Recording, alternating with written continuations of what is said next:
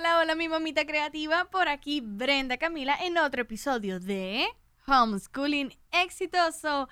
Este podcast de Homeschooling Exitoso es traído gracias a Educa Creativo.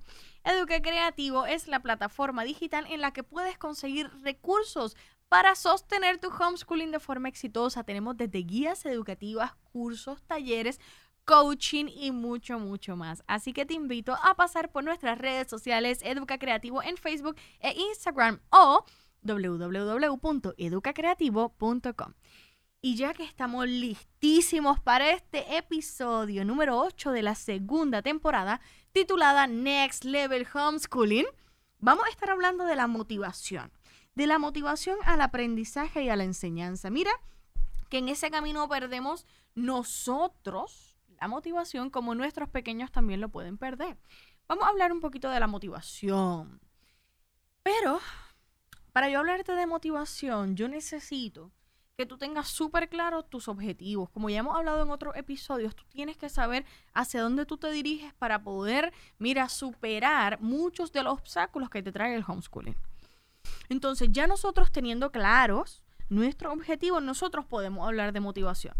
La motivación es ese motor que nos lleva a la acción, es, ese impulso hacia el movimiento.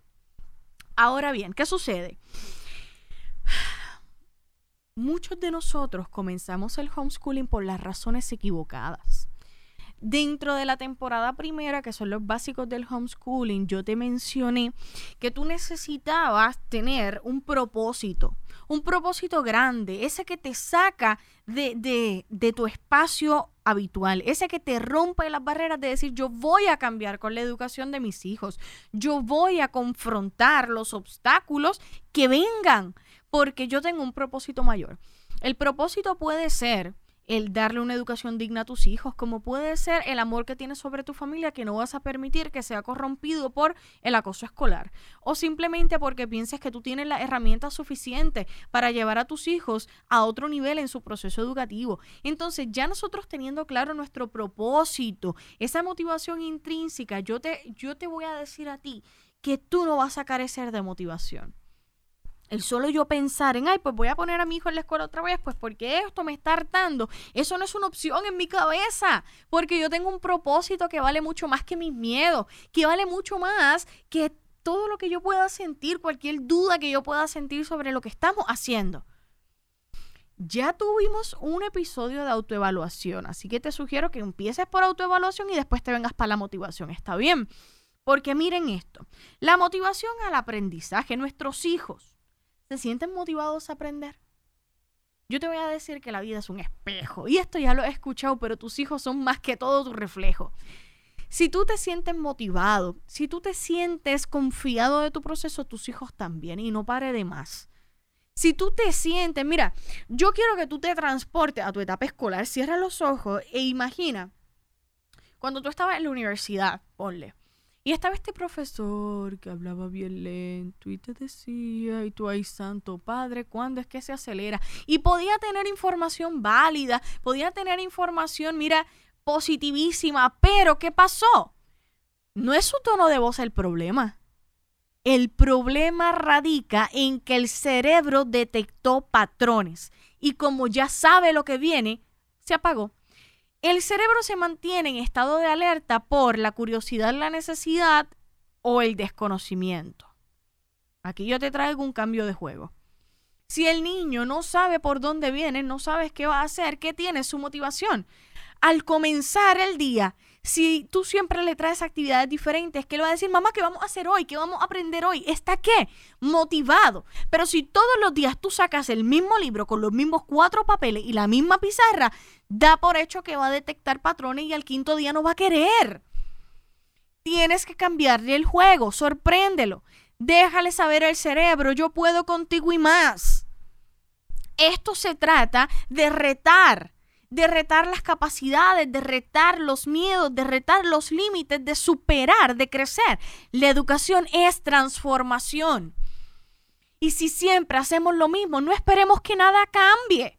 Entonces, si nosotros reconocemos en este proceso de aprendizaje y de enseñanza que nosotros tenemos el batón, pues mira, vamos a correr la carrera con pasión. Alguien más está esperando a que tú le entregues el batón. Y ustedes quieren disfrutarse esa carrera. No vayas a paso de tortuga caminando, se te va a hacer más largo el camino. Disfrútatelo, gózatelo, bailalo. Hoy trabajen una actividad sorpresa, mañana otra. Trabájale las clases adversas donde no haya siempre un, un, Ay, Dios mío, es como no hay un patrón que detectar, que el niño no se pueda aburrir porque siempre trae esa innovación. Tú dices, pero es que Brenda Camila, yo no tengo esa creatividad y yo te digo que sí la tiene. Sí la tienes. Sí la tienes y no tienes que buscar en Pinterest. Sí la tienes y no tienes que buscar en Pinterest. Mira cómo te lo digo. Simplemente tú tienes que mirar los, los, espacios de tu casa. Y puedes empezar meramente con decir, hoy trabajamos en la cocina, hoy trabajamos en la sala, hoy trabajamos en el cuarto, hoy trabajamos en el parque, hoy trabajamos en el patio.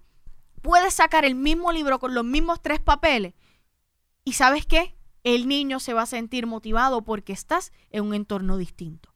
Ahora bien, tu proceso educativo, realmente tú te sientes empatizado, tu estilo se limita a la repetición de, lo que trae el libro. ¿Qué tal si lees lo que dice en el libro y generas oportunidades a partir de eso mismo que dices? Tú puedes repetir lo mismo que dice el bendito libro, pero dilo de forma distinta. Nárralo como un cuento.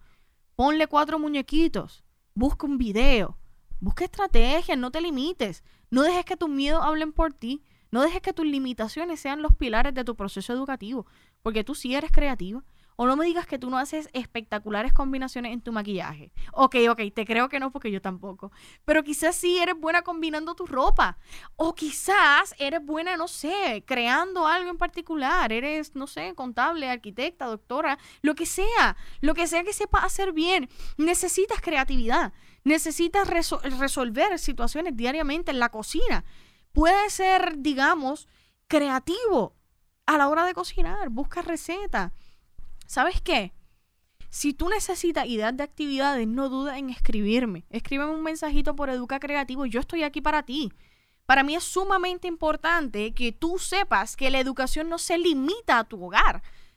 Tu hogar es el pilar, pero el mundo es tu salón de clases. Todos te podemos ayudar. Llama al primo, al vecino, al hermano, al papá, a quien tú quieras. Pero siempre alguien te puede dar una nueva oportunidad. No te limites. No te limites. No te limites.